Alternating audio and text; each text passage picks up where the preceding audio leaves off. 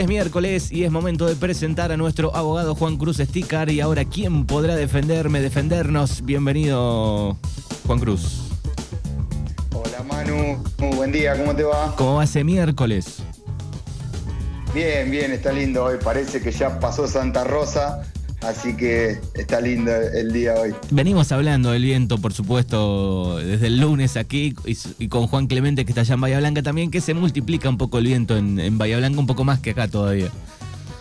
Sí, la verdad que sí. Pero Bien. bueno, ya pasó, se ve. Se ve y este semana que ya desde el viernes por lo menos empieza a levantar la temperatura y levanta de a poquito y vamos sintiendo la primavera. Sí, qué lindo. Bien, ¿qué tenemos para, para el día de hoy? Bueno, Manu, en, en la columna de hoy vamos a abrir el Código Civil y Comercial. Código Civil y En Comercial, principio. palabra que hemos escuchado muchas veces. Sí, bueno, en principio, ¿qué es el Código Civil y Comercial? Para todos aquellos que por ahí no lo saben, el Código Civil y Comercial de la Nación es un texto legal que reúne las bases del ordenamiento jurídico en materia civil y comercial en la Argentina. Es decir, el Código Civil es un texto legal que recoge las normas sobre el derecho privado de, forma ordenada. Abrimos el código entonces y vamos a hablar un poquito de los modos especiales de adquisición del dominio. Es decir, cómo se adquiere el dominio de una cosa más allá de, de las formas más comunes de adquisición del dominio, como puede ser, por ejemplo, la transmisión del dominio a través de un contrato de compraventa. Por ejemplo, cuando adquiero el dominio de una camioneta Sí, porque se la compré a un conocido que la vendía. bien. Entonces, él me transmite el dominio a cambio de una contraprestación en dinero. Entonces, más allá de esas formas comunes, el Código Civil y Comercial también reconoce otras formas de adquirir el dominio y que no son tan habituales. Y dentro de esos modos especiales de adquisición del dominio, el Código Civil y Comercial en el artículo 1947 reconoce como modo especial a la apropiación. Y dice que el dominio de las cosas muebles no registrables sin dueño se adquieren por apropiación. Aquí tenemos que hacer una, una distinción, porque Sí. hay cosas que, o sea, las cosas se clasifican en mueble o inmueble dependiendo si se pueden trasladar de un lugar a otro. Por ejemplo, una cosa inmueble es un departamento, una casa y por lo tanto no se puede trasladar de un lugar a otro. Pero las cosas muebles, a diferencia de las inmuebles, sí se pueden trasladar de un lugar a otro y a su vez las cosas muebles se clasifican en muebles registrables o muebles no registrables dependiendo si tenemos que inscribirla en algún registro. Por ejemplo, una cosa mueble registrable sería un auto o una camioneta y una cosa mueble no registrable puede ser una mesa, una prenda de ropa. Bien. Entonces, el código dice que se pueden apropiar las cosas muebles no registrables sin dueño. Y dice que son susceptibles de apropiación, por ejemplo, las cosas abandonadas, los animales que son objeto de la caza y la pesca, por ejemplo, quien pesca en aguas de uso público o está autorizado en otras aguas, adquiere el dominio de la especie acuática que captura o extrae de su medio natural, por ejemplo. O sea, vas a pescar a un lugar Claro. público y eh, uno se Sí, apropia eh, lo que pesca, digamos. Sí, sí, puede ser un lugar público sin autorización o puede ser un lugar privado como la laguna del campo de tal y en ese caso por ahí necesitas la autorización para hacerte el dominio, si no obviamente sin, sin autorización la cosa pertenece al dueño del inmueble. Bien, bien. Además, otra de las cosas que se puede adquirir por apropiación es el agua de lluvia que cae en lugares públicos o que corre por, por- por ellos mismos. Que todavía es gratis. Sí, tal cual. Así como eh, el código reconoce cuáles son las cosas susceptibles de apropiación, también menciona las que no son susceptibles de apropiación. Y en primer lugar, dice que no son susceptibles de apropiación las cosas perdidas. ¿Y cómo sé, por ejemplo, si lo que encontré alguien lo perdió o lo abandonó? Porque bueno, es muy, es muy fina la línea, porque decíamos que las cosas abandonadas sí son susceptibles. Ahora, bueno, el código dice, si la cosa es de algún valor, si la cosa que encuentro tiene algún valor, se presume que es perdida, es decir, se entiende que la cosa fue perdida si tiene un valor, excepto que se pruebe lo contrario. Entonces, por ejemplo, puede pasar que yo, en lugar eh, de para donar la ropa, la saco, la, la, dejo afuera en una bolsa. Sí. Y yo sé que la cosa la abandoné, pero alguien que pasa y agarra puede pensar que como tiene algún valor, la cosa alguien la perdió y no la abandonó. Bueno, después habrá que determinar en el caso concreto si la cosa es eh, perdida o abandonada. Y acá nos tenemos que detener un poquito porque el código eh, dedica una sección especial al régimen de las cosas perdidas. ¿Qué pasa cuando encontramos algo? Bueno, el que encuentra una cosa perdida no está obligado a tomarla, pero si lo hace, asume las obligaciones del depositario a título oneroso. Es decir, que asume ciertas responsabilidades. Si alguien agarra algo que está perdido, por ejemplo, encontramos un animal doméstico que es de alguien, sí y, lo recoge, asume las obligaciones de, quien se lo contrató para que lo cuidara. Y debe restituirla inmediatamente a quien tiene derecho a reclamarla, y si no lo individualiza, a la policía del lugar del hallazgo debe, debe entregarla. Obviamente, obviamente que también el código en estos casos reconoce la recompensa o los gastos, porque si la persona que encuentra la cosa que fue perdida se puso en gasto para mantenerla porque la cosa puede perecer o porque eh, si es un, animal necesita comer, bueno, obviamente que después el, dueño de la cosa deberá reembolsar los gastos. Claro, encontraste un animal, un perro eh, herido, por ejemplo, y bueno, para apurar la, cosa lo trataste, gastaste un mango, digamos, bueno, después tenés que arreglar si aparece el dueño. Tal cual. Tal cual. E, y lo mismo si quien la perdió en algún momento ofreció una recompensa. Si ofreciste una recompensa, el que la encontró tiene derecho a obtener la recompensa, que puede ser la misma o, la, o incluso muchas veces, eh, si llega a litigio, puede ser el juez quien determine la recompensa. Y si transcurren seis meses sin que se presente quien tiene derecho a reclamarla, la cosa que se encontró debe venderse en subasta pública. Obviamente que la venta puede anticiparse si la cosa es perecedera o de conservación costosa.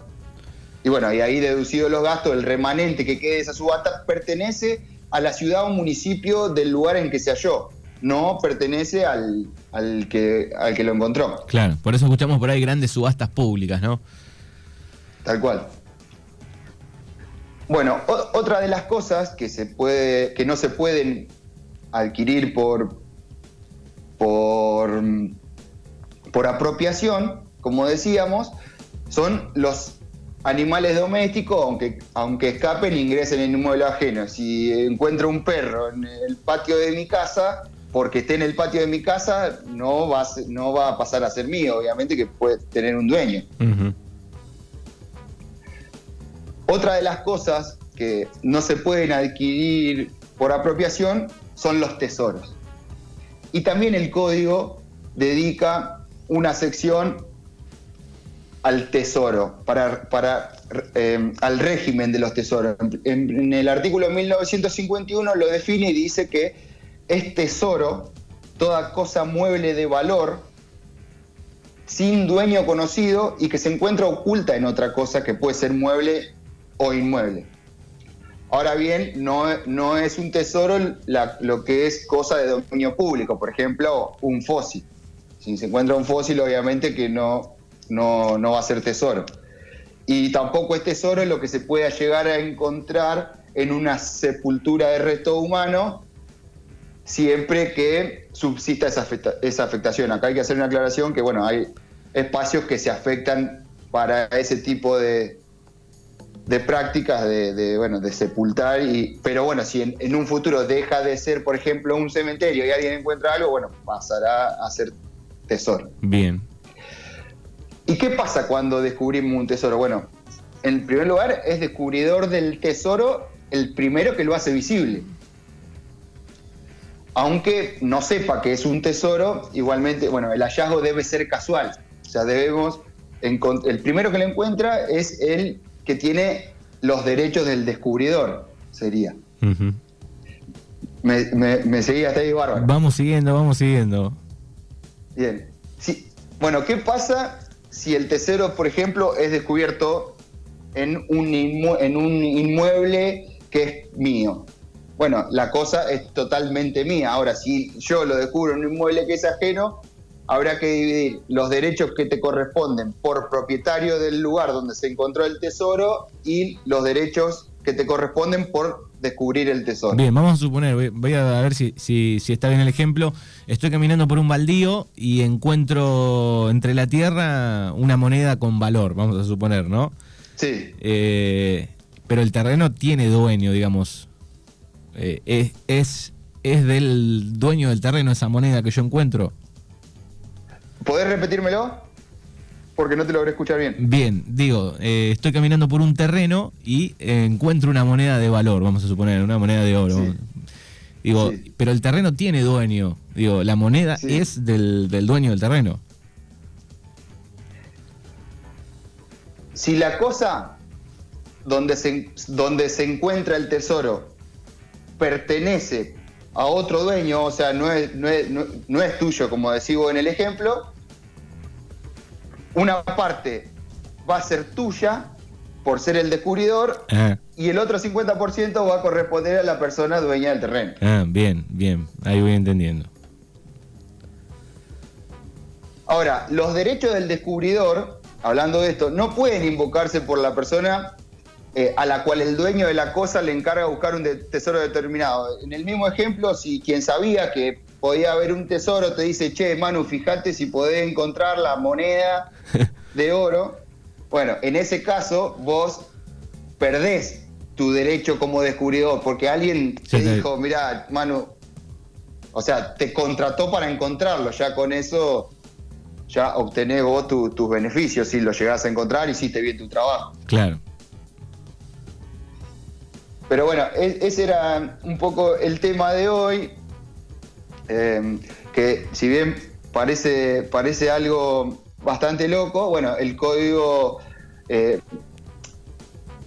em, ocupa, ocupa o, se ocupa de, este tipo de, cosas y, las menciona y las regula también. Entonces, en saber qué hacer cuando por ahí encontramos alguna que otra cosa, eh, saber qué hacer en ese caso y identificar por ahí si la cosa es perdida o abandonada. Por ejemplo, imagino que algo que se, encuentra, por ejemplo, voy por la calle y me encuentro un teléfono. Sí. Y es, es bastante lógico que ese teléfono alguien lo haya perdido. No creo que un teléfono alguien lo abandone y lo abandone por ahí en la vía pública pero por ahí puede pasar que te encontrás una mesa que alguien la abandonó porque la dejó y, vos te la podés apropiar y la podés, puede pasar a ser de tu propiedad, obviamente. Exactamente. Bueno, está bueno los detalles eh, de, punto por punto de ese tema. La, verdad que de la mayoría no tenía ni idea. Sí, bueno, por eso está bueno saberlo. En la próxima columna también le vamos a dedicar, vamos a seguir con este tema y vamos a hablar un poquito de los límites al dominio y qué por ahí lo que pasa cuando un árbol eh, se pasa de, pertenece a una casa y se pasa a la casa del vecino o las raíces de un árbol. Claro, me quedo me quedo con el fruto que cae a mi patio o no. Claro, bueno, eh, en la próxima columna para, para no mezclar eh, los temas, vamos a seguir hablando de estas cosas y, seguir quitando algunas dudas que son habituales en, la comunidad. Bien, perfecto, me gusta. Bueno, es Juan Cruz Sticker Abogado, que lo pueden ubicar a, través de qué número y qué dirección en Bahía Blanca. bueno, mi, número de teléfono es 291-4603-566. Lo repito por las dudas, 291-4603-566 y si no, en el estudio que está ubicado en calle Luigi 87. Estamos todos los días de 8 a 15. Nos pueden encontrar ahí. Bien, perfecto. Bueno, Juan, te agradecemos como siempre. En 15 días nos volvemos a encontrar. Dale, Manu, te agradezco por el espacio. Un saludo.